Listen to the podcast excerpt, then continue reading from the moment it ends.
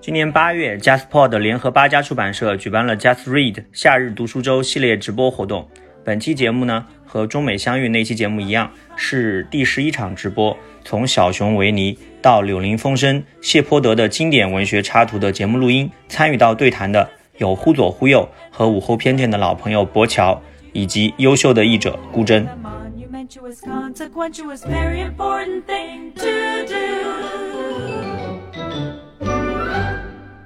好，那其实我们今天之所以会有这样一个对谈活动，蛮简单的，因为我们三个人都在从事跟书有关的工作，而且都挺爱书的。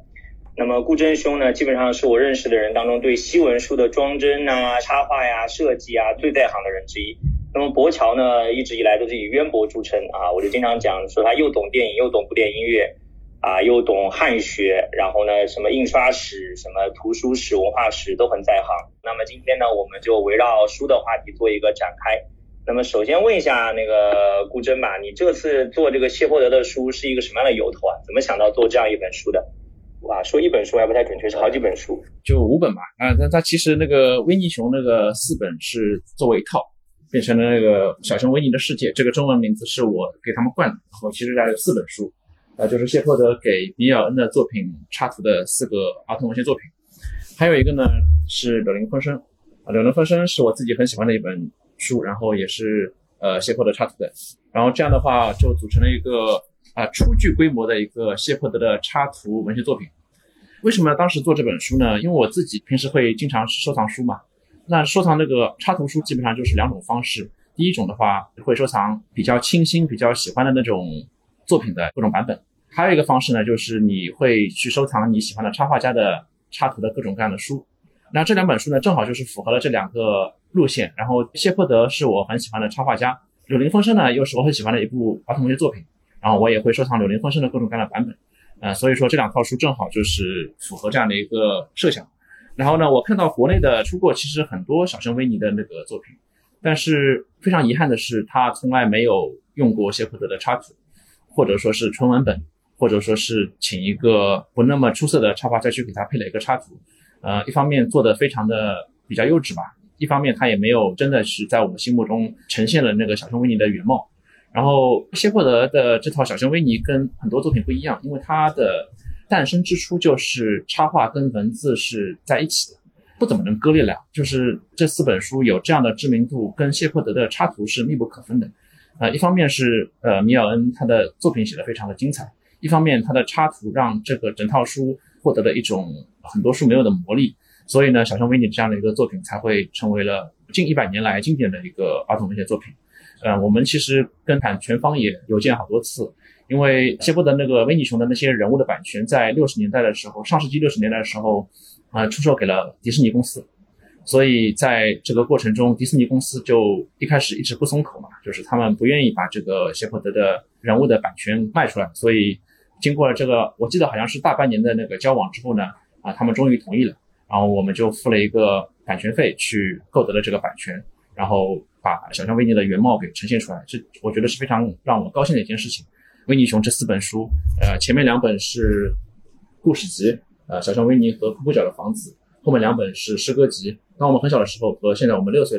里面应该插图的数量是非常多的，那天统计了一下，应该有五百多幅吧。就是所有都是谢泼德的插图，第一次在我不知道台湾、香港有没有出过，反正第一次在那个大陆的版本里面出现了这样一个，在我看来是真正完整的一个组合。然后柳林风声也是一样的，柳林风声它那个诞生之初是没有插图的，但是呢，他在一九零八年出来之后就是一直很受欢迎，然后打动了很多大人和小孩子的那个感情。但是他的插图本很多，呃，谢泼德的插图是其中非常经典的一种，呃，很多人给他画过插图，包括那个拉卡姆。包括美国的也是蛮有知名度的一个画家叫塔莎杜朵，啊，她是自己生活在郊外的那个庄园里的一个老奶奶，呃，她也是画过这个柳林风声。反正柳林风声这插图是很多的，不光是给大人看的，给小孩看的都有柳林风声插图。然后谢泼德的插图是里面一个呃蛮有影响力的版本。然后谢泼德自己他也跟那个作者有过一面之缘，因为那个作者他其实在一九三几年的时候就是身体不大好，然后谢泼德去见过他一次。所以说呢，这个版本后来出来之后，作者虽然没有等到，这个肯尼斯格雷厄姆，但是他看过那个谢泼德的一些稿子，他是认可这个版本，所以我觉得这个书也是非常非常的值得要一出。然后呢，译本呢也是一个经典译本，是大翻译家那个任荣荣先生的译本，啊，所以我觉得这个书的文字、它的原作、它的插图是一个很好的组合。然后你刚才问我那个做这个书的那个初衷嘛，因为我想做一个就是我们成年人可以去购买的一个童书，因为我自己就是很喜欢买《柳林风声》嘛，所以我就是在国内看各种各样版本之后，我发现就是普遍就是让你一个成年人不是特别买得下去。我我不是说里面的插图不好，就是 我也有这个感觉。对，嗯，里面插图有一些插图甚至也挺好的，彩色的。就是我感觉做书的人，就是他的那个想法，就是是做给孩子的，就是不是做给一个保有童心的大人。所以我就自己的购买的那个感觉就不大好，所以我就也是出于一种自私吧，我想做一套自己觉得愿意去购买的一个童书。当时我做的时候，同事也问我，就是说你这个书的定位就是感觉很模糊嘛？他觉得我的柳林风声做的感觉很成熟。不怎么有童趣，大人真的会买吗？后来没想到，就是还挺多大人会喜欢的，因为就像那个之前我看了一本宫崎骏的书，叫《有书真好呀》。宫崎骏他说他在小时候第一次看到那个岩波少年文库的时候，他就觉得哦，原来给孩子的书是可以做的这么的气派。我就想做一个看起来打引号气派的那个童书。嗯，我这边跟大家稍微补充一下，刚刚顾真提到了很多人名，包括那些画家呀、作家，待会儿我们都会聊到。然后包括他提到任荣荣先生，如果大家对任先生没有什么概念的话，我说一部动画片大家就知道了，就没头脑和不高兴啊。这个动画片是应该是上世纪五六十年代拍的啊，我小的时候在电影频道看到他放过啊，他基本上是任先生最知名的作品之一了啊，可以说是家喻户晓啊。后来那个有一个很著名的梗，就是《火影忍者》里面的那对组合啊，就佐助和鸣人就被大家称为没头脑和不高兴组合啊。这种组合这个梗就是从任荣荣先生作品里面来的。啊，待会儿提到的这些画家都会聊到，对，非常经典的组合啊。待会儿这些东西我们都会慢慢聊。那博乔呢？你是什么时候开始接触？小熊维尼啊，包括这个柳林风声这样的作品的。嗯，其实我还是小时候都看过一些，当然那个时候一个是自己其实并不懂，其实家里面父母买了什么自己就看了什么。其实长大以后并没有非常系统的看过。呃，反正这次拿到书我又仔细的读了一遍，然后我感觉最有趣的一地方就是我终于解开了一个多年来未解之谜，就是我当年看哈利波特的时候，我老觉得说那个有不是有个老鼠彼得嘛，他会。扣一下那个打人柳的那个一个机关，然后他们就可以进入到那个打人柳里面。我在原来读《哈利波特》的时候，我就觉得这一幕非常非常的眼熟，但是死活又想不起来是为什么觉得很眼熟。这个问题偶尔会困惑着我，然后直到我再次以一个成年人重读了《柳林风声》以后，我终于知道，就是因为在《柳林风声》里面，他也讲到了那个鼹鼠吧。呃，我不知道那个顾真是鼹鼠还是什么，然后他也是在那个触摸那个柳条的枝，所以我觉得像《柳林风声》这种作品，它可能就是已经成为了英国文学儿童文学里面的一种资源，然后后世的写相关作品的人会不断的引用它、致敬它，然后你甚至可能会不自觉之间看到它的很多意象在不停的重复使用，这样。对，啊，其实你这样讲也提醒到我了，我原来。看那个哈利波特的时候，对这一幕也觉得是不是罗琳在玩梗？那你现在这样一讲，可能确实在玩梗，而这个玩玩梗是无意识的，因为这个东西太有名了，成为一个英国儿童文学的经典，对吧？大家就会不自觉的把这样一个老鼠触碰柳树当做一个作品的桥段写进去哈。刚刚那个顾真提到你非常喜欢谢泼德，你什么时候开始喜欢谢泼德的？因为是不是你读大学的时候看到他的插画的书？对，其实我喜欢谢泼德倒还不是温尼熊的原因嘛。他这样一个画家，他不光只画过那个儿童文学，他还画过几本别的经典作品。我大学的时候买到一本是他画的兰姆，叫 Everybody's Lamb，就是人手一本兰姆。他一共画过三本人手一本系列。第一本呢是那个他给查尔斯兰姆的那个散文集。查尔斯兰姆就是那个英国那个浪漫主义时期很有很有名的一个散文作家嘛，写过那个《伊利亚随笔》。对他就是少数可以以散文作品进入文学史的作家之一。然后第二本呢是那个鲍斯威尔的《约翰生传》的一个节选本。约翰生就是编那个英国第一部英语词典，就是他编的，是一个词典编撰家，也是呃十八世纪非常非常出色的一个散文家，呃，应该说是近代的一个文人的一个象征吧。他的一个传记的一个节选本。啊，第三本呢是是人手一本《Pips》，《Pips》呢是那个英国的一个日记作家，他的日记里面就是非常好玩的嘛。当时那个我记得冯相先生也是专门写过呃 Pips 的那个日记里面的谈到的事情跟当时的那个英国的法律的一些关系，这样三本书。然后这三本书呢，因为都是呃兰姆不算嘛，那个 Boswell 和那个约翰生传和呃 Pips 的日记这两个都是卷帙非常浩叠的一个作品，所以字数非常多。啊，普通人去读的话，可能会觉得通读这个作品会有点困难，而且里面有很多的那个部分不是每个人都会感兴趣的。所以呢，英国当时的那个出版社就去出了三个节选本，就是一个是兰姆的随笔集，一个是鲍斯威尔的约翰生传的节选本，一个是呃皮普斯日记的节选本，这样三部作品，然后请谢泼德去各配了呃数量不等的插图，呃，然后这三本书也非常精彩。然后我当时看了之后就觉得非常喜欢这个插画家的。画它虽然是黑白的，是线条，但是非常的有诗意，可以帮助你去更好的亲近这些作品的文字。后来发现呢，原来这个谢泼德就是小时候看的那个动画片《小熊维尼》的原作的一个插画家。因为迪士尼的插图它有个特点，就是它是把那个呃谢泼德的那些形象其实是进行了漫画加工的，所以里面的不光是维尼啊、小猪啊，包括那个罗宾是里面唯一的那个那个人类。都是跟原作的形象相去甚远。大家可以看到，那个维尼熊在那个原作里面，它并不是那么胖，它虽然也挺憨厚的，但是它的脸啊什么的，它不是那么的一个低龄化的一个形象。然后迪士尼是做了加工，这样一种加工呢，让这个维尼熊这个故事成为了家喻户晓的一个形象，但是跟原作的那个精神其实是不怎么接近的。然后我后来发现他画过这个书，然后也画过我非常喜欢的童书《柳林风声》。所以我就去关注这个作者，然后去买了一些他的传记去看，然后也留意去收藏他的作品，因为他是个非常勤奋的插画家，他的一生就很简单，一直在工作，然后不光遇到了什么这种烦心事啊，或者说啊让自己不快的这种经历，都是以工作去疏解这样的一种压力，所以他画了好多好多作品。呃，之前我买过一本他的评传，里面他最后的时候附了一张谢泼德的插图的那个表，我记得好像有整整三页吧。都是他一生中给不同作品去画的这个插图，就是你看到是一个非常非常用功，但是又极具天分的一个插画家的这样的一个工作的进程，我觉得非常的让我充满敬意。这样的话，我就对跟谢泼德就产生了一些缘分，所以后来在当了编辑之后，我就很想去做谢泼德的插图。那当然前面讲过了，我做小熊维尼就不怎么顺利，因为一开始的时候我写信去出版社问能不能买到谢泼德插图，对方就直接就回绝了。他说：“你要买的话可以，但是会代价非常高啊，因为这里面有迪士尼的那个那个原因。然后我当时就有点呃退却，因为他那个价格会让这套书会很难去做下来。我不可能去把这个版权那么高的版权加注在这个定价上面，这样就会比较离谱。但是我这件事情就没有真的去完全放弃，我还在给他写信，就是说这个版权有没有什么可能性啊？就是我写了几次之后，有一天很久之后他才回我，他说你西部的还做不做？”然后我说我当然做啊，然后，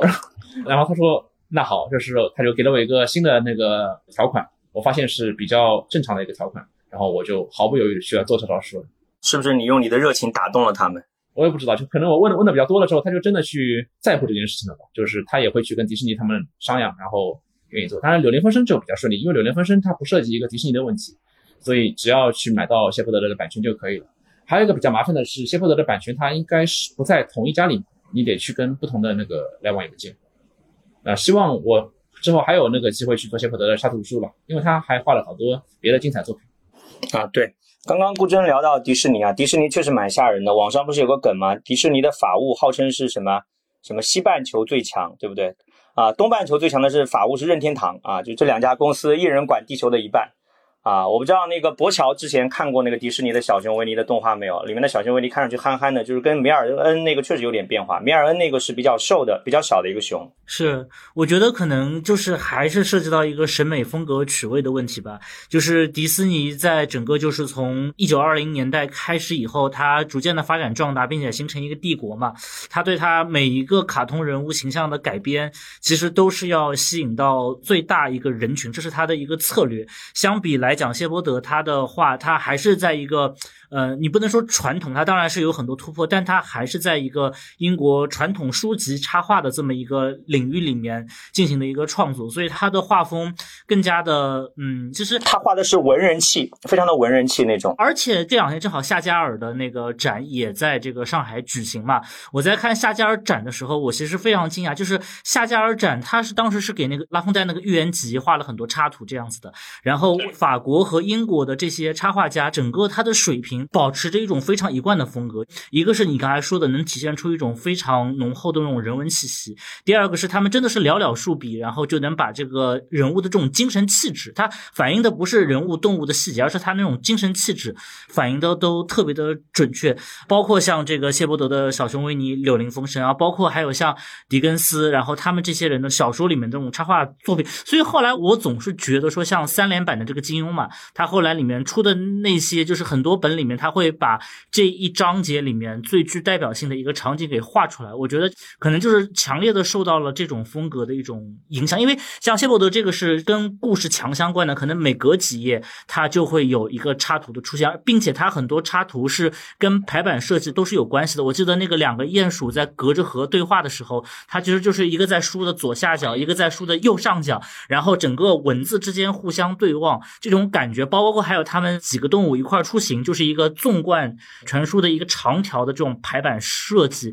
它是跟语书非常的有强烈相关的。但是另外一种其实就是它会在每一章的开头，它会有一幅画。金庸的那个可能比较复杂一点了，但是谢伯德这个真的是寥寥数笔，你就能完全能看出他对这个精神气质的把握。但是这种画风呢，或许在迪士尼的一些动画当中会有体现，但是它毕竟是个商业公司嘛，它不可能说完完全全的以一种非常简约朴素、常有格调的方式全面呈现。呃，这个会丢失大量的小朋友这样子的。然后，其实我觉得原作里面的小熊还是有几分机智在里面的，就是那种傻傻的那种机智在里面。但是我觉得可能在迪士尼的漫画里面，它还是主打憨这个点。但是这个也是迪士尼一贯的作风，他喜欢把，而且他对一个动画人物往往会在某些重要的节点做出一些非常重要的转型。但是这个其实我不知道，就比如说像顾老师，因为您是这个谢伯德方面的专家嘛，你是怎么看待这个人物形象的转变的问题的？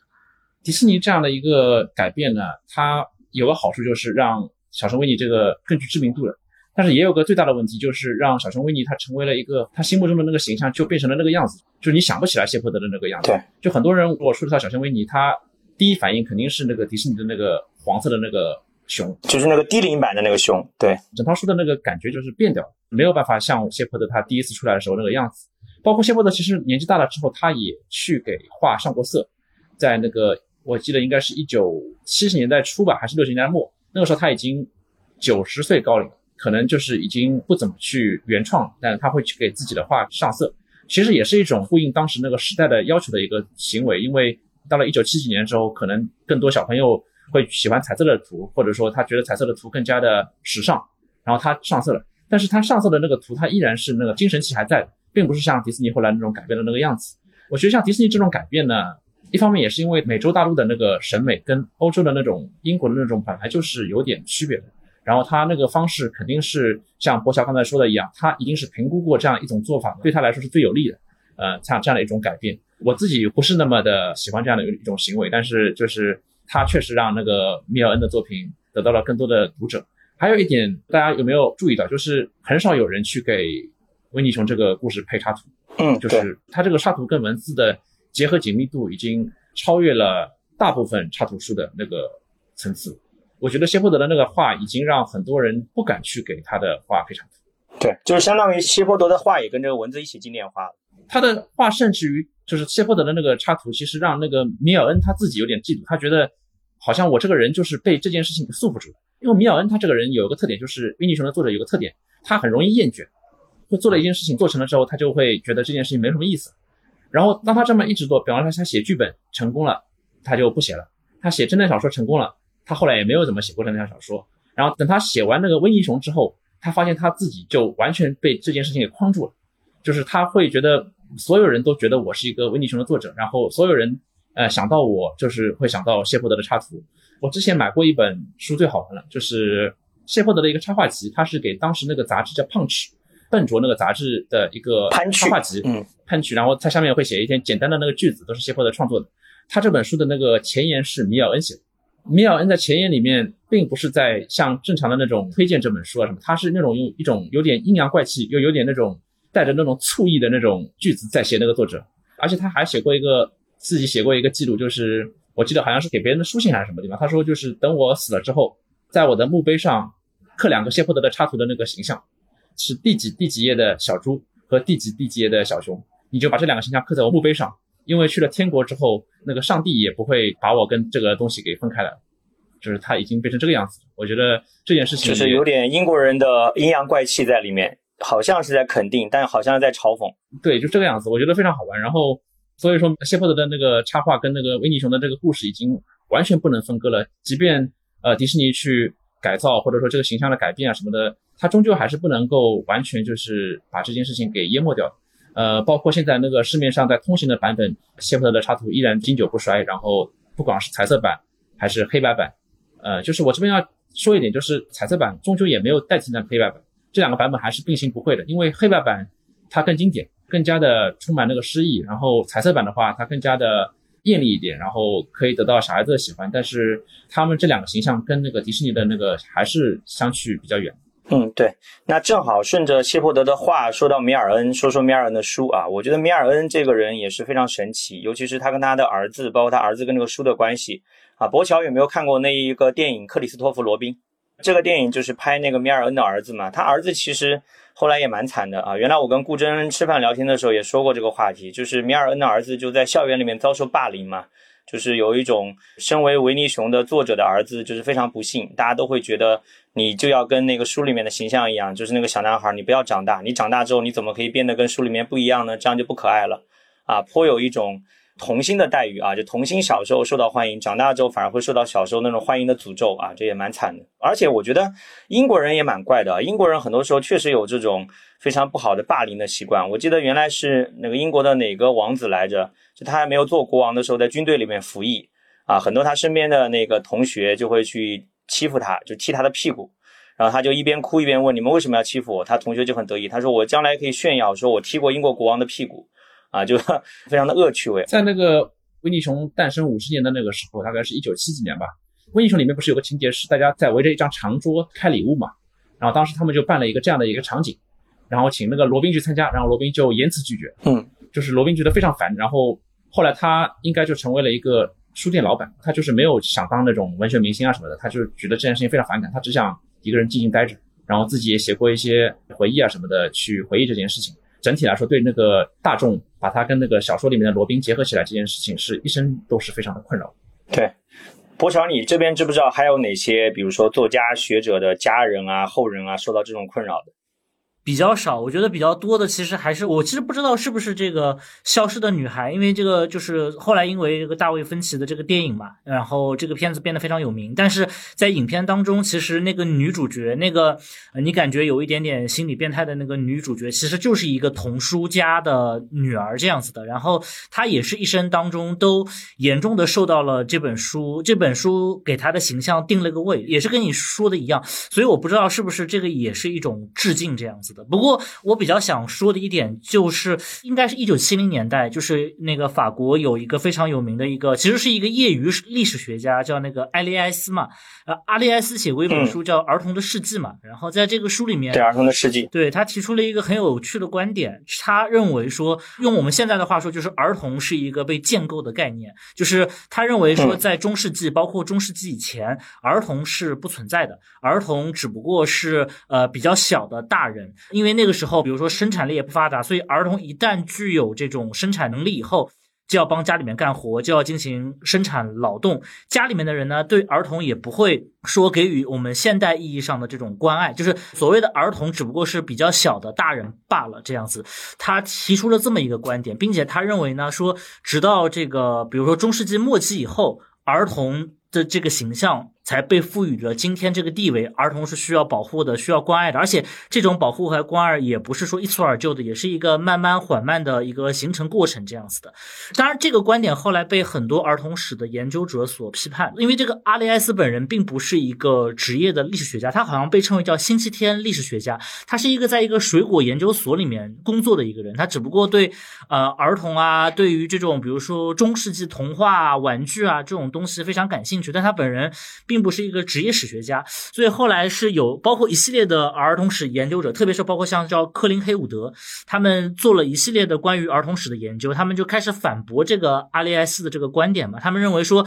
嗯，在中世纪，甚至在这个更早的时期，古罗马、古希腊时期，小孩也并不像我们今天的人这样子认为他们不是个小孩，只不过是一个长得比较小的大人罢了这样子。应该现在还是有专门的儿童史研究这个期刊，但是这个阿利埃斯因为成名很早嘛。后来他也被这个巴黎高师还是巴黎的哪个学院聘过去当这个像客座教授一样的职务，所以他的这个看法已经虽然说已经被。反正了很多，但是仍然是占据了一个非常主流的地位，所以他可能在某种程度上影响了后来的一个另外一个人，叫这个塞斯勒若。呃，这个塞斯勒若写过一本书叫《儿童文学史》，虽然他没有明确的说，但是其实你能感受到他受到了阿利埃斯的这个影响，特别是这个阿利埃斯认为说，在中世纪以前可能是没有专门为儿童创作的书的，所以说他在这个里面的话，他这个书时间很漫长，呃，从《伊索寓言》一直谈到了这个哈利。波特这样子的，嗯，乐若是斯坦福的教授，对不对？他这个书我应该是上半年还读过。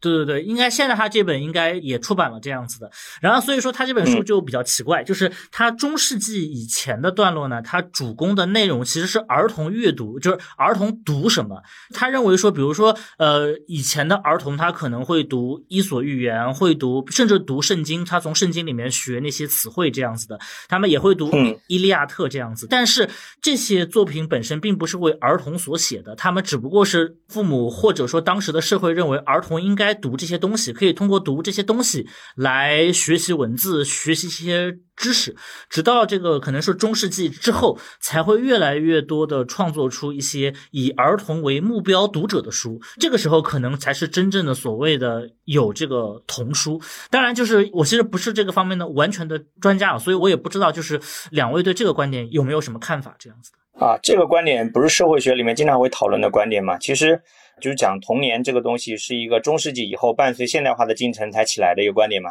但这个东西可以找到一个非常重要的证据，你会发现，至少我和顾真是这样的。我们喜欢的很多儿童文学的作品和插画啊，都是诞生在英国十九世纪啊，就是工业革命就极大的发展，英国的这个现代化极大的繁荣，然后当时各种各样的杂志报纸极大的兴盛，然后会有很多的作家在不断的做一个创作，那么很多插画家在不断的画画。啊，就是我之前还跟顾真在上海图书馆做过一个活动，当时也是谈那个柳林风声嘛，谈插画家。你会发现那个时候的很多我们喜欢的作家、画家都是十九世纪的人啊，这个是非常 好玩的一件事情。我觉得这个跟这种进入工业社会之后、现代化社会之后，大家开始逐步的照顾到孩子的兴趣，然后越来越多的出版机构啊、传媒机构开始愿意针对孩子推出相关的作品，都是有关系的啊。我记得顾真你应该买过不少十九世纪的这方面的作品吧，收藏了不少。呃，对我买过，呃，但是我不喜欢十九世纪比较早一点的，因为那个时候的儿童作品，它有个特点就是它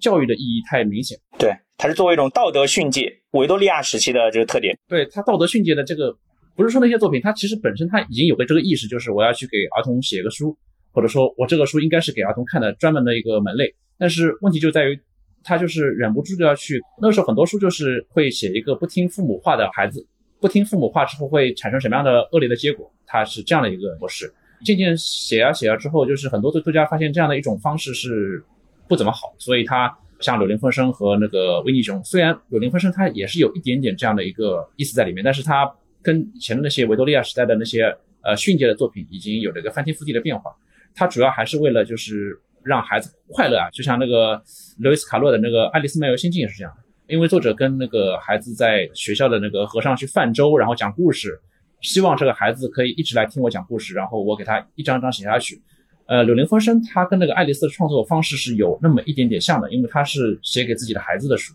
就是写给作者孩子的书。他的儿子是眼睛是呃有点问题的，因为有一本书是专门讲柳林风声创作过程的，叫呃柳林风声的低声呢喃，好像是没有中译本的，就是他去把柳林风声的那个创作过程给写出来。啊，他当时就是以一种书信的方式去给孩子通信，然后这就是一个柳林风声的一个雏形。然后他在这个故事的基础上去创作了这整本书。然后我们读这个书的过程中，发现他并不是要讲什么大道理，他只是为了让孩子更好的去接触这个美好的世界，或者说，呃，以孩子的眼光去看这个世界，以孩子的心理去思考这个世界。然后维尼熊也是这样的，他不光是为孩子写嘛，我觉得他一方面是为孩子写，一方面也是为自己写。因为他一个作家，如果他仅仅只是脑子里想的我要去给孩子写一本书，然后并不是一个真正的一个目标，他只是一个。他的一种幻觉，一种象征，一种想象，他就是不那么真诚。就是像这两本书的话，它是非常真诚的。然后，他一方面是呃为了自己的孩子，然后从孩子那里得到灵感；一方面也是为了取悦自己。我觉得这样的一个作品，它是可以到一个经典文学的一个高度的。所以说，在这么多年来，他那个两部作品也是没有过时，是一个道理。因为那个时候的儿童文学作品其实非常非常多，但是里面大部分的作品现在已经没有人读了。但是这两本作品依然是那么的美好，那么的让人向往。我觉得。它的魅力本身也是因为它的真诚。对，说到这儿，我要提一下，其实我觉得当时的英国作家还有一个非常有意思的一个现象，就是他们的作品其实都在以不同的呃方式去呼应当时的社会，尤其是时代背景。比如刚刚顾真讲到说，米尔恩这个书不单单是给儿子写的，不单单是给罗宾写的，其实他是为自己写的。当时我读过一个说法。这个说法好像勒若在他的儿童文学史里面也提到了，就是米尔恩当时是上过战场的，他在战场上被吓坏了，就是有很严重的这种精神创伤，就是他离开战场之后，他经常会做噩梦，或者经常会回忆起战争的场景，什么子弹呼啸而过，什么炸弹落下，就觉得特别害怕，所以他写这个小熊维尼一定要把小熊维尼这个世界写得非常的纯粹，非常的干净，非常的美好，就这是他一种自我治愈的过程，就是他把这个书写出来之后，他就觉得精神上的压力就减少了很多。谢泼的其实也是这样，谢泼的也是上过战场。好像谢波德还参加过那个索姆河战役，这个太残酷了啊！这个谢波德这个一生，其实他以那个旁观者的角度看起来是比较悲惨的，因为他十来岁的时候就失去了妈妈，然后一战中他失去了兄弟，然后青年的时候他又失去了他的那个妻子，二战中又失去了他的儿子，他整个那个十九世纪的后半叶的那个最后十年和那个二十世纪的呃上半叶的那种悲惨的那个事情，都对他带来了一个创伤，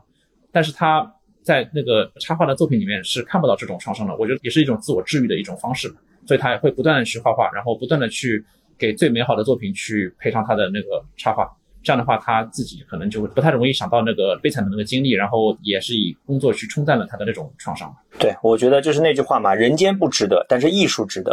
对吧？你去看米尔恩写的作品真的是太美好了。我记得我小时候读米尔恩，那个时候那个版本还不叫小熊维尼，叫小熊温尼普。就是我们现在不是说维尼普嘛，那个叫英译的小熊温尼普，然后里面讲到那个小驴啊，讲到什么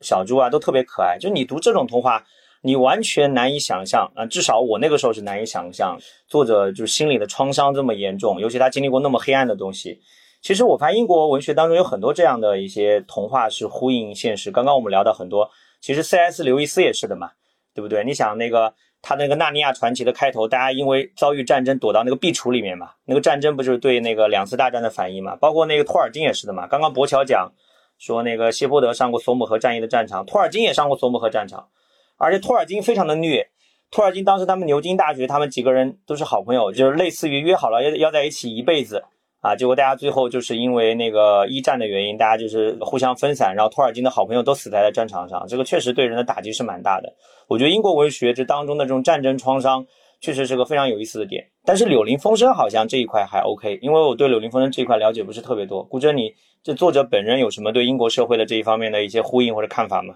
他这个人是这样的，因为他这个人他其实本来是一个银行的职员，就是那个肯尼斯格林姆，后来他中年的时候负伤了。然后他就提前退休了，他就成为了一个作家。其实他在上班的时候，他已经给我没记错的话，应该是给当时那个杂志《黄面志》供过稿子了。当时他还在那个银行上班，但是他就是凭借这样的一种契机，在文坛就是获得了一点空间，然后觉得自己是可以做这件事情的。后来在银行就是退下来之后，就开始写作品。当然，就是《柳林风声》，其实他也是一个，因为他孩子是那个眼疾嘛，所以他就是给他自己的孩子去写这样一本书。他其实。就是他儿子患病这件事情对他来说肯定也是有点压力的，然后他也是为了让孩子开心，让自己缓解这点压力。但是他因为一战的时候他应该没有参加吧，然后二战的时候他已经过世了，他就是在这个战争这方面就对他来讲就没有那么的打击。呃，我觉得最大的一个问题就是一战的时候，很多作家，比方说米尔恩，比方说那个谢泼德，他在去参战之前，他都是对这件事情怀有一个不切实际的一个美好想象的。特别是像谢泼德，从小就喜欢画那种战士，他喜欢那种战争的这种场面，他觉得这件事情是一个非常雄壮的事情。然后一战的时候刚开始的时候，他觉得这场战争是结束一切战争的战争，所以英国那些参战的人都是觉得自己是一个英雄，哪怕牺牲也是一件非常壮烈的事情。但是像米尔恩，他后来在那个回忆录里写，就是他去了之后才发现，原来战争是这个样子，并不是他自己心目中想象的那种样子，也不是参战的时候那个杂志啊、媒体啊宣传的那个样子，并不是那么壮烈，而是非常丑陋。包括你的好朋友，像你的兄弟，都是在前一天晚上可能两个人还在说话，但是第二天的时候，那个人就是在一场战役中已经赴死了，你只能看到他的墓碑。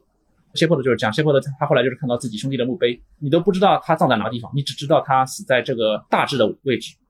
所以他们在回来之后更加的有这个战后的那种创伤。对你刚刚讲到那个格林厄姆就是《柳林风声》嘛，我读《柳林风声》，我最喜欢的是它里面的几个小动物，其实都代表英国社会的不同的形象，而且我觉得谢泼德的插画把里面的不同的这种社会阶层这样一种职业身份在这种小动物身上体现都画的特别棒。啊，就这个就太有意思了，因为我们一直讲说英国文学有一个很重要的特点，就是它非常的世故，或者它非常的势利，就是一个很世故或者一个很势利的人，他对一个人的社会阶层、对他职业身份、对他所拥有的财富和声望是非常敏感的。从他的穿着，从他的口音啊，从他平常吃什么、用什么、读什么啊，都可以有所体现、有所区别。但是我觉得这种细微的差别在希伯德的画里面啊，表现的非常的妙啊，就那几个不同的小动物，他们都是画的很不一样的啊。我觉得这一块。啊，两位也可以聊聊啊，就是这种英国文学里面非常有意思的一种现象。顾真先来吧。其实那个《柳林风声》里面的最先出场的当然不是那个蛤蟆先生了，是那个鼹鼠。对，鼹鼠。他那个出场就很好，就是说他那个天气很好，就是出去了，我要打扫房间嘛，打扫卫生嘛。对，打扫房间出去看一看。然后后来碰到了河鼠，然后再碰到了那个讨人厌的蛤蟆先生。然后蛤蟆先生他就是一个损友，就是做各种各样的事情，但是他给自己的朋友带来了非常大的麻烦。然后他自己意识不到自己的那个性格的讨厌的地方，他他喜欢说大话，他很有钱，住的地方叫蛤蟆庄园，他是个乡绅，豪宅豪宅，他是一个乡绅。对，河鼠啊，就像鼹鼠啊，什么都是住在非常一般的地方。然后那个鼹鼠他住的地方又很神奇，它里面的门口有个加里波第的头像，就是他会引入这种非常巧妙的地方，就是让你印象非常深刻。哦，原来就是鼹鼠他是喜欢这个加里波第这个人物，然后他事实上并不说是完全没有那个教育作用，他。里面的一些东西都很好玩，比方说他最后一章，他叫他虽然这里面翻译的是叫尤利西斯的归来，大家都知道尤利西斯是那个希腊罗马神话里面那个人物嘛，他就是在外面飘荡了好久好久之后，回到自己家乡，发现自己的家里面已经被很多很多人打扰，然后他这个典故也是一个非常有趣的地方，他就是蛤蟆先生在外面颠沛流离，只能扮作那个洗衣妇女去逃出监狱，一会儿又是因为飙车，因为他是一个非常浮夸的纨绔子弟，他喜欢那个豪车。然后他因为飙车被抓起来，然后违反交通规则，然后又在那个火车上被人追击逃亡之后，他回到自己的家乡，发现家里面已经被那个黄鼠狼给占据。他这里面其实也 也是一个用笔。然后那这样的一种方式就可以让当时的那个孩子他就知道尤里西斯的故事是什么样子的。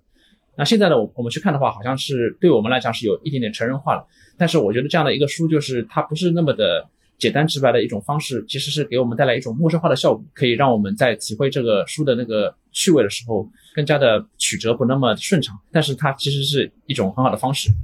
对因为刚才顾老师讲的是这个《柳林风声》这本书嘛，然后我看《小熊瘟疫》这本书的时候，真实的感觉到，就是英国人其实最擅长的文学作品，其实就是把动物放进英国人的生活场景当中。就比如说我在《小熊瘟疫》这本书里面就看到，会有一只熊和猫头鹰坐在家里面客厅的炉边，然后你就感觉到，就像简·奥斯汀小说里面那种做客的这种场景。然后包括还有他去这个猫头鹰的家，然后猫头鹰家门口还会挂一块牌。孩子这样子的，就是我觉得那个时候的人可能就是希望能够通过这种，呃，除了人物，当然这个不是人物，动物，它人物动物之间那个转换，但是它的场景完全是生活化的，让你这个小朋友尽快的能够进入到这个故事的语境当中，但是又保持一个建立感。其实包括后来我们说的这个，比如说《哈利波特》这样子的小说，它其实完全讲的是校园青春成长故事这样子的，但是它把它完全放置到了这个魔法世界当中，这个魔法世界只是个背景，但它的故事还是。学校的霸凌啊，然后他们怎么反击啊，然后跟老师之间如何斗智斗勇。他英国人其实非常擅长把一个东西放到一个陌生化的环境当中，但是他就会造成一种非常奇妙的化学反应。然后另外，其实我还是有一点点想法。就是说，为什么就是童书它到了十九世纪一下子变得特别的丰富？可能无论从质量还是从数量，可能都上了一个台阶。就是可能是跟十九世纪中期、二十世纪初这个公共图书馆。的这种形成是有关系的，就以前这个书籍，呃，无论如何，它还是一个比较昂贵的这么一个，就就算你是小册子，可能即便是可以买到，但它仍然对于大部分人来讲，它其实消费起来是有一定的压力的。包括在公共图书馆形成以前，有很多那种。读书俱乐部嘛，这样子的，但读书俱乐部可能更偏向于成人一点这样子的。但是公共图书馆兴起来以后，它又有一个公共空间，可以让这些家长带着小孩去阅读，同时它又能够以很低廉的成本，让每个家庭的小孩都能在很短的时间内看到很多很多的书。所以说，我觉得就是因为这个也是接着刚才顾老师说的这个。十九世纪早期的 道德训诫比较重，但是到了十九世纪末以后，它的这个图书的质量会有一个飞升。我觉得这两者之间可能是有一个这种社会情境之间的关系的。嗯，其实我觉得这里面有个非常有意思的点啊，就是呃，谢泼德这样的画家，因为我们今天的主题是聊谢泼德的文学经典插画嘛，在他当时的这种插画家的群像里面，大概是一个什么样的地位，或者是一个什么样的这样一个位置？因为我们前面一直聊到说，十九世纪这个童书不断的发达，然后插画越来越多，就当时有很多很多个呃插画家，然后画了很多非常有意思的插画，然后做了很多很好的这种装帧设计，比如我和顾真都很喜欢的威廉莫里斯啊，我之前去顾真家里面玩，特别羡慕他的书房布置的特别漂亮啊，墙上就贴的是非常棒的那个威廉莫里斯风格的那种墙纸，就当时有大批这样的呃画家、设计师、艺术家出来，那希波德在里面肯定不是个孤立。那跟谢泼德一样的风格或者一样的地位的这样的画家，包括你刚刚提到的那个给那个小熊维尼还是什么柳林风声画过呃插画的那个画家，还有哪些？你可以跟我们聊聊吗？顾正，拉克姆，对对对，拉克姆，对，其实给小熊维尼画过的插画家可以说是几乎没有，因为呢，这个谢泼德跟那个小熊维尼的那个结合太紧密了，所以就是我不知道是因为版权的原因，还是因为没有人敢挑战他的那个地位，就是没有人给他画。但是柳林风声的版本很多很多。其实，在谢泼德给那个柳林风声画插图之前，其实已经有插画家给柳林风声画过插图。我没有记错的话，应该叫南希什么，就是也是一个画家，画的也蛮不错的。后来还有拉克姆的插图，就是叫阿瑟拉克姆，他也是一个成就非常斐然的一个画家，他的地位肯定是不输给那个谢泼德的。他也给柳林风声画画过插图，然后他的插图主要是以彩色的水彩画为主，所以他的那个柳林风声插图也是蛮漂亮的。呃，包括呃。在美国的刚才我说的那个塔莎杜朵，他是一个很喜欢画柯基的一个画家，然后他自己也是住在那个外面的庄园里面，他是一个非常亲近自然的画家。然后他自己说过，他画画只借自然光画，他不会去用灯来画，因为这个东西就不自然。他也是一个非常高产的画家，然后他给了林风生配过插图，包括其实近年来的那个各种各样的版本也非常多，我们国内就出过好多版本。刚才说的那个拉克姆是一个很好的插画家，然后查尔斯布洛克也是一个很好的插画家。画过很多插图，那包括那个兰姆的《伊利亚随笔》，包括狄更斯的作品。然后，当然刚才博乔说的狄更斯的插画也非常好，包括有那个克鲁克香克的插图，包括有费茨的插图。他们的插图跟狄更斯的文本的结合也是比较紧密的。但是狄更斯因为作品因为年代比较久远了，然后也很经典，所以也会有后来很多很多人给他画插图。刚才说的布洛克兄弟就给他画过，然后记得没有错的话，那个应该是 H.M. 布洛克吧，给皮克威克画的插图也是非常漂亮的。对，然后布洛克画的那个奥斯汀也很漂亮，我个人觉得不逊于那个汤姆森的那个插图，啊，然后汤姆森的插图也很好，然后他对布洛克和那个汤姆森的那个插图版奥斯汀我都挺喜欢，都非常好。然后布洛克跟汤姆森的插图也都是那个以黑白线条为主的嘛，虽然布洛克后来转型了，他他也画过很多彩色的插图，但是他最初的时候登上画坛的时候也是以那个线条画来著称的，然后以给奥斯汀的作品画插图为。呃，著称的那个汤姆森，他的那个插图也非常好看，然后也画过很多，包括给萨克雷的作品画过插图啊。大家如果像刚才说的一样，如果你特别喜欢某个插画家的话，可以去尝试收藏他的各种各样的作品，因为一个插画家他之所以能够成为后世非常推崇的一个名家，他一定不可能是只画过一两部的，他其实画过很多，然后在这个很多里面又会有一些精品。我觉得以这样的一个角度去收藏他的那个插图本。应该会得到一些快乐，如果你是喜欢书的人的话。然后其实还有一个人就是萨克雷，萨克雷他自己出道的时候，他的梦想是给狄更斯的作品画插画。对，他是想做一个艺术家。对，后来狄更斯看不上他，他觉得萨克雷的插画就是配不上自己的作品，然后他就没有去继续做这个事情。我记得狄更斯说过一句非常尖锐的评论，说萨克雷是个非常蹩脚的插画家，就让他非常的受挫。他就不喜欢，他就后来选择了那个 Fitz，然后萨克雷就转型，主要把精力去写小说了。但是他的那个。《名利场》这本作品的那个经典的插画是他自己画的，他可以给自己的小说画插画，然后这件事情也是一个比较罕见的技能吧，因为身兼那个画家跟作者，然后这两方面都取得呃很好的成就的话，还是蛮难的。萨克雷是其中一个，他的《名利场》是自己画的。嗯，我印象中这样自己又能写又能画的确实不多，好像呃美国有作家，就但他们也都是写随笔、写散文，然后自己配画，这种写小说自己配画是很少的。对。而且你想，《名利场》是一部多么的重要的作品，它在这方面就是已经达到了一个一流的水准，这个是更少。但是说实话，我看了那个萨克雷给《名利场》的插画，我能够理解狄更斯为什么不喜欢，就是尤其是怕，就是他画的确实要比那个狄更斯的那个《费茨》要稍微逊色一筹。对对对对对，就是有比较才有鉴别嘛，这个都靠同行衬托，这个没办法。博乔呢，你自己平常读英国文学，你会关注这种插画呀，包括装帧设计这一块吗？呃，其实是有一点点让我失望的是，就是我家原来有的就是八十年代的那些很多出版的书啊，包括像《匹克威克外传》，然后那个时候还有叫《孤星血泪》，然后应该后后面叫《远大前程》是吧？呃，《Great Expectation》这样的，然后这些书其实。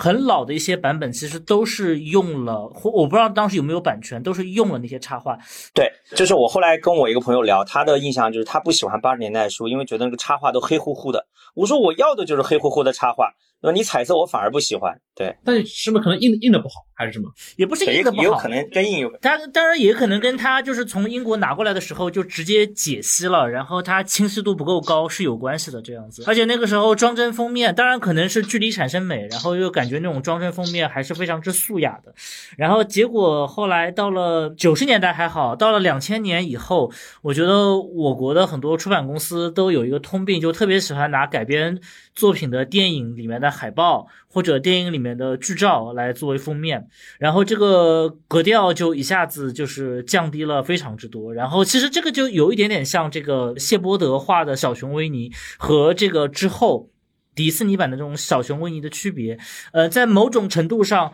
画作变得越来越具体，越来越鲜艳，但它的格调并没有变得越来越高，并没有提升整个书籍的一种质感。呃，因为我自己也是在这个出版行业工作嘛，然后我们自己对书都有一个判断，就比如说像上海译文这一次出版的这个《柳林风声》和这个小熊维尼这个四卷本，它不仅可以出现在童书区，它也可以出现在这种经典文学区，它的整个的这种。气质让你感觉到它是一部经典，不仅可以给小孩看，也可以给大人去看。但是反过来说，那个时候看到的很多有那种经典的图书，它看似做的非常的精致，封面很鲜艳，但其实整个书籍的这个品质和它的这种精神面貌其实都非常的差。所以在我看来，所谓的一些电影剧照，虽然说它更加的符合现代人的一些审美，但是可能出于出版工艺的原因，可能。出于后期制作的原因，它并没有那些插图给人带来的那种想象空间来的更好。这个是我对现在这个图书出版界一个在很长一段时间内对这类书比较失望的一个原因。这样的，嗯，这个我稍微补充一下，具体是哪家出版社我就不点名了啊，因为都是朋友。就是我印象很深的是，我大学的时候在复旦念书嘛，旁边有家大学城书店，现在早就没有了。啊，那段时间我每到周末就去逛，因为店里面有什么三点五折的世界文学经典名著，就当时那个某家出版社出了一排那个世界文学经典名著，全部封面都是电影剧照。哎呀，那个书就再便宜我都不想要，因为实在太难看了啊。但是好在复旦附近还有一家啊旧书店，我一直去淘旧书啊，淘了很多这种呃英国文学的这种老译本，八十年代的译本啊，里面的插画就很漂亮。我印象很深的是之前上译出过那个《傲慢与偏见》的王珂一的译本。啊，那个老版本里面用的那个插画，就是那种我很喜欢的那个所谓的黑乎乎的插画啊，就很有味道啊。就是就是我刚才说的那个汤姆森汤姆森的那个插画，我要的就是那个味道。那个就是我觉得读英国文学的最独特的韵味之一啊。就是你要是换成那种现在那种很流行的那种彩色的那种插画，甚至是电影的剧照，那格调就下去了啊。这个确实是这样的。那顾真，你其实刚刚那个我们一直在聊这个插画呀这方面，这个书的装帧，包括它的译文的选择，你可以聊聊吗？你怎么想到选这样的译文的？我现在讲《柳林风声》吧，嗯《柳林风声》这个版本其实在译文已经出了很多年，就是是我们的一个经典的译文的文本，就是任荣荣先生的翻译。之前我们这边就出过很多个版次，我记得一开始的时候，他这本书还不叫《柳林风声》，好像叫《柳树间的风》，后来才改成了现在这个名字。然后它一直是我们这边的一个经典的童书，然后也出过很多很多针对孩子的版本，但是我印象中好像没有出过这样一个针对就是保有童心的大人的一个版本。我觉得做这样一本书，呃，本来也是我自己的一个想法吧，就是我我也是做给自己的。然后，因为任荣先生的译本，他其实已经经过了那个时代的那个考验，他事实上已经得到了很多读者的认可。我想我也不用就是多去说他那个译本的那个好坏，因为柳风生的那个英文他在网上可以找到，其实大家可以去对照一下，会发现呃任荣荣先生的那个译本它是有一点点时代气息的，但是它的那个整体的那个流畅度和那个呃语言都是非常出色的。然后我之前看到网上还有人评价了这个译本，觉得里面有一些用词会有那么一点点老。但是我想，如果对照过原文的话，会发现任荣荣先生的那个不管是英文的理解和那个中文的表达都是很扎实的。然后再来说一说这四本那个小熊维尼的世界吧。这个四本的上面有三个译者，但是主要呢是那个单义义和张文义两个译者去翻译。他这两位呢是南京的两位退休的大学老师，然后他们之前在美国探亲的时候呢，跟自己的那个应该是外孙女吧，互相做游戏啊什么的，就是以这个书里面的情节来做游戏的。然后他们就觉得，呃，这个书既然就是在国内也没有谢泼德的插图的版本，他们就想来翻译。然后他们就是把那个译本给翻完之后，就是交给了译文社。然后我看了一下，觉得他是翻的不错的。然后他们在那个翻译的过程中，也跟他们的外孙女进行了一些商量，然后发现这样的一种方式可以给那个文本注入一些更多的那个童真的那个话语，然后他们就把它翻出来了。然后我自己在那个编辑的这个过程中花了不少力气，因为他们的那个诗歌的那个语言方面，我觉得还可以再加工加工，然后我也就把它全部给好好的改了一遍。我想现在这样的一个译本应该是呃比较站得住的，尤其是那个诗歌翻译部分，因为诗歌这其实很难，因为小熊维尼的这个诗歌跟我之前做的那些奥登啊那种拉金啊这种诗歌，它本身就是不一样的，因为它是一种我们可以说那个英国文学里面的一个传统的一个 nonsense，其实它没有什么很大的意义，就是里尔的那种废话诗吗？里尔那种无州诗，然后他那个维尼熊的那种语言，包括那个两本那个诗歌集里面的那些。以克里斯托弗·罗宾为主角的那些诗歌，我们去看的话，它其实并没有很大的那个意义。一方面，它是教给孩孩子如何去押韵；一方面，它就是一种童心的一种体现。所以要翻得非常有童趣，也不是那么容易的。虽然你能够理解它的意思，但是你要把它以一个孩子的口吻去讲出来，这个还是要花点功夫。我跟译者就是互相交流，然后也一起改了改。我觉得，呃，基本上现在应该还是不错的。然后之前的读者也比较认可。配上了切布的插图之后，就就更加好看。然后内文的版式也经过了反复的打磨和排版吧，因为有些图它大小不一，然后在不同的那个位置，我觉得这些地方得必须一页一页去对。虽然比较耗精力，但是我认为还是比较有意义的。值得一提的是，因为刚才郑世亮说的，就是呃以前他买到一些书的那个印制的那个效果可能不大好，那是因为当时八十年代的时候，他可能买来那个底本就是不大清晰的，而且因为那个印刷技术问题。然后这次我的那个《柳林风声》和那个《小熊维尼的世界》呢，都是问出版方拿到了那个原图，所以它的那个质感是跟那那种去书上扫的那个会不大一样，它清晰度和它的那个线条的那个细节，我想都是比较完美。对，我觉得刚刚顾真这个介绍确实是非常棒的啊，非常硬的一个。呃，带货的介绍啊，就搞得我都怦然心动了。其实我这边要提醒一下大家，就是刚刚顾真讲到的一个里尔的那个湖州诗啊，我们复旦的已故的陆谷孙教授专门写过一篇文章介绍。就这种诗其实蛮难译的啊，因为你要译的又有童趣，然后又要押韵，有诗歌的味道，确实非常不容易。所以顾真确实是花了很大的力气啊，跟我们的两位译者在一起讨论怎么译。包括我觉得译者也让我蛮感动的，就是还会跟自己的外孙女在一起讨论，就是给这个诗注入一些孩子气嘛，对不对？我觉得光是老人来译这种童书可能还不够，就一定要有一些加进一些孩子的视角、孩子的口吻，我觉得这个才是够味的。博乔，你呢？你之前这这方面的儿童文学，你有没有什么相关的涉猎？包括我们前面聊到的很多这方面的话题。其实儿童文学涉猎的倒是比较少，不过我倒是看这个整个书的过程当中，我最多想到的其实是敦煌，因为在敦煌的那个藏经洞里面，其实是发现了非常多的儿童的那种习作，就就是儿童当时抄那些诗歌，然后呃，就比如说最有名的就是一堆儿童抄那个《秦妇吟》嘛。然后他们会超出各种各样的错误，然后这件事情让我感觉最有趣的地方，就像你刚才就是我其实是被你启发了，就是你说到的，呃，就是他会找他自己的孙女来探讨这个翻译是不是能被儿童看懂，但反过来也是一样，就是儿童在抄那些唐诗的时候，他们最大的一个痛苦就是有太多的字他们不认识了，于是他们就用各种各样非常简单的方式把这个字给替代掉，这样子的。我包括刚刚郭老师。包括还有还有像你，其实都是呃，就是做过一些翻译工作嘛，所以其实在这个过程当中会有相当多类似的问题。然后我在读这本书的过程当中，我觉得就是他他处理的最妙的地方，就是第一个就是他整体译文的风格非常的平实，就是你没有感觉到他译者有过多个人色彩在里面。但我知道英文里面有一个词也是个胡诌词嘛，叫叫那个 abracadabra，其实就是那种。说咒语的时候，那个老外为了表达自己，呃，他要说一个咒语，他不会说 curse 这个词，他会说 abracadabra，就是胡诌一通的一个咒语这样子的。然后我觉得他在翻译类似于这样的胡诌诗方面，确实翻的很有很有意思。我我觉得他就是他把那种带有点胡诌、带有点韵味，但是呢又不乏童趣的这么一些东西传达的非常好。对，然后我突然还想到，其实我之前最早读过的那个《柳林风声》的版本，其实是杨金远先生那个译本，就杨柳风嘛。对，然后我觉得这个译本也蛮棒的。我不知道顾真，你觉得任溶溶先生的译本跟杨先生的译本比，你觉得有什么高下，或者说有什么各有千秋的特色？呃，因为杨先生的译本我没有去对过，所以我现在不能就是回答你这个问题。嗯，然后我想任溶溶的译本，他自己是一个创作者，他有一点的就是比较好处，就是他自己写过很多的童书。所以他事实上对那个就是儿童文学的这个精神，他的把握是非常准。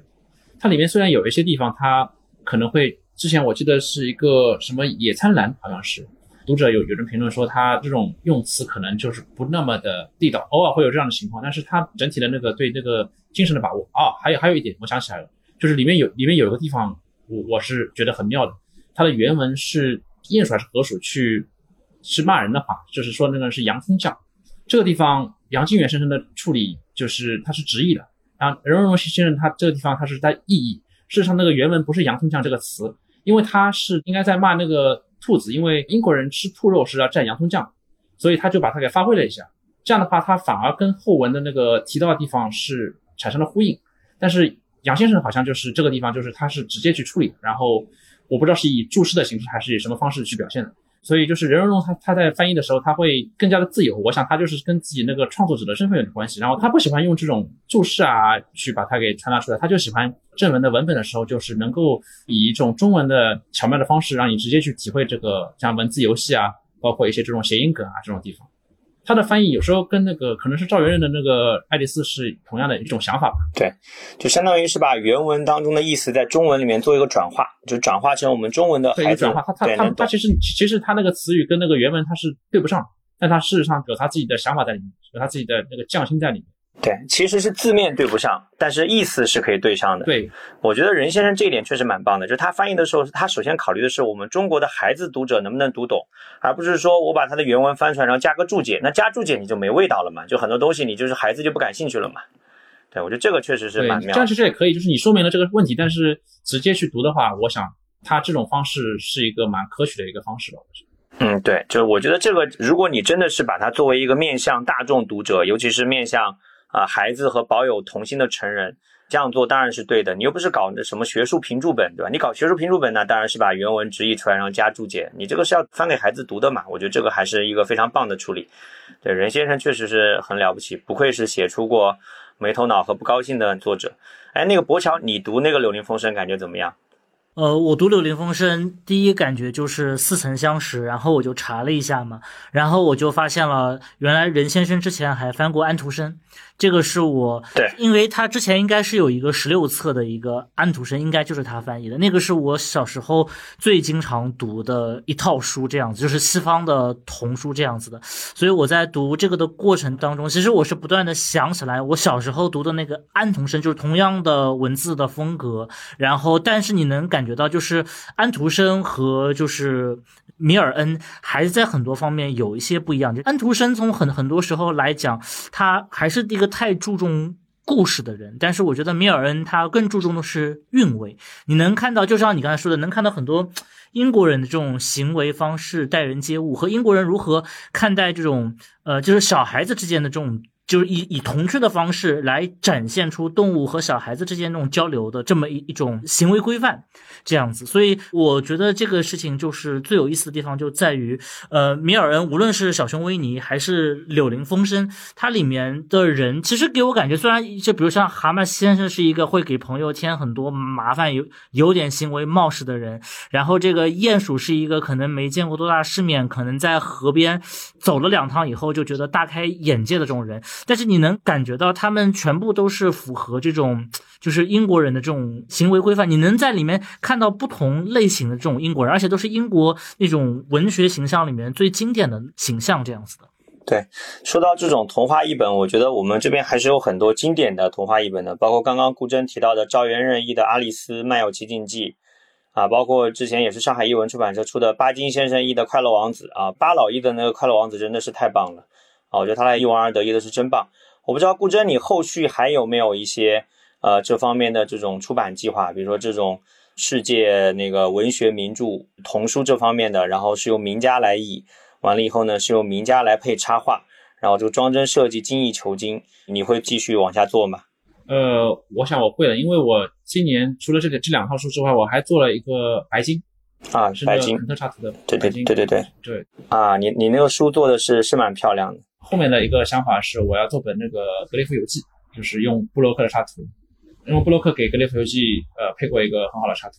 然后谢泼德的那个插画本，我也想继续做下去，因为我已经写了一个呃叶许谢泼德插图文学经典的那个一个列表，现在就两种，还想做他别的书，比方说他画的那个《神秘园》这种，我觉得可以考虑吧。但是这个东西我还得去研究一下，就是他这个书到底我们这边有没有非常经典的译本，然后有没有那个呃很好的那个。那个版本可以拿到，因为有时候，呃，如果我拿不到那个书的插画的那个原图的话，事实上去扫的话，有一些那个彩色的图啊什么的，它效果会不不这么理想。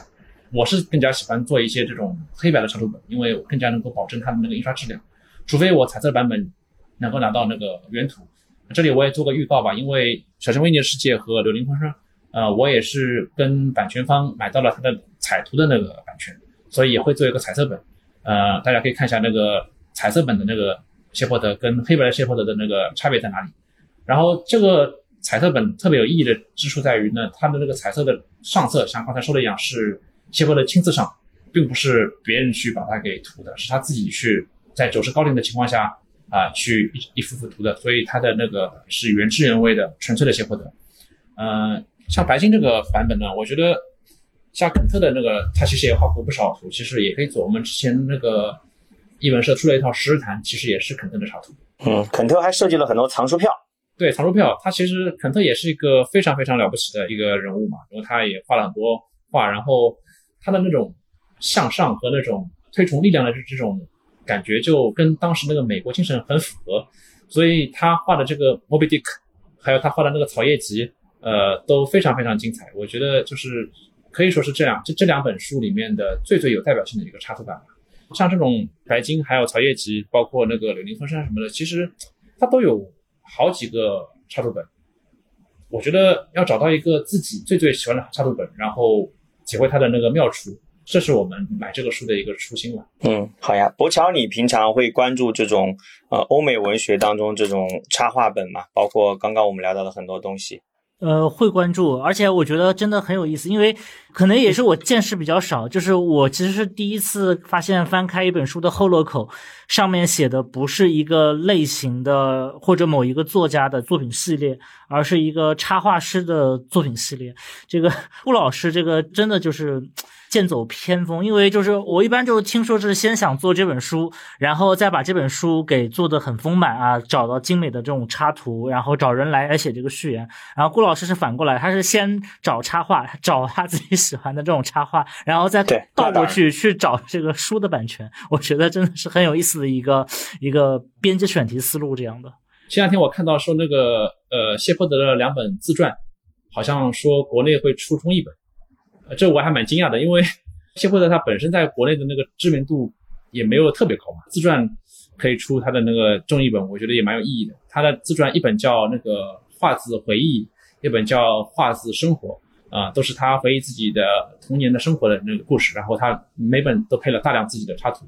啊，谢泼德是个很有趣的人物。他写自传，他不是先写文字的，他是先画画的。他先把那个场景画下来之后去配字。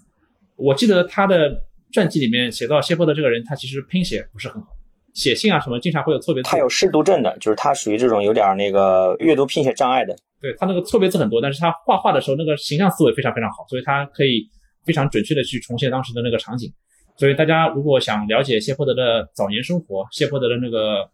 童年，他的童年也是很有代表性的维多利亚后期的中产阶级的童年，因为他爸爸是一个建筑师，妈妈是一个当时颇有名气的一个画家的女儿，所以她出生在这样的家庭，她中产阶级的一个代表。大家如果想看看当时的那个大城市的中产阶级的孩子是怎么样的生活的，可以去看看这两本书，我觉得还蛮有意思的。但是他很可惜的就是他没有去，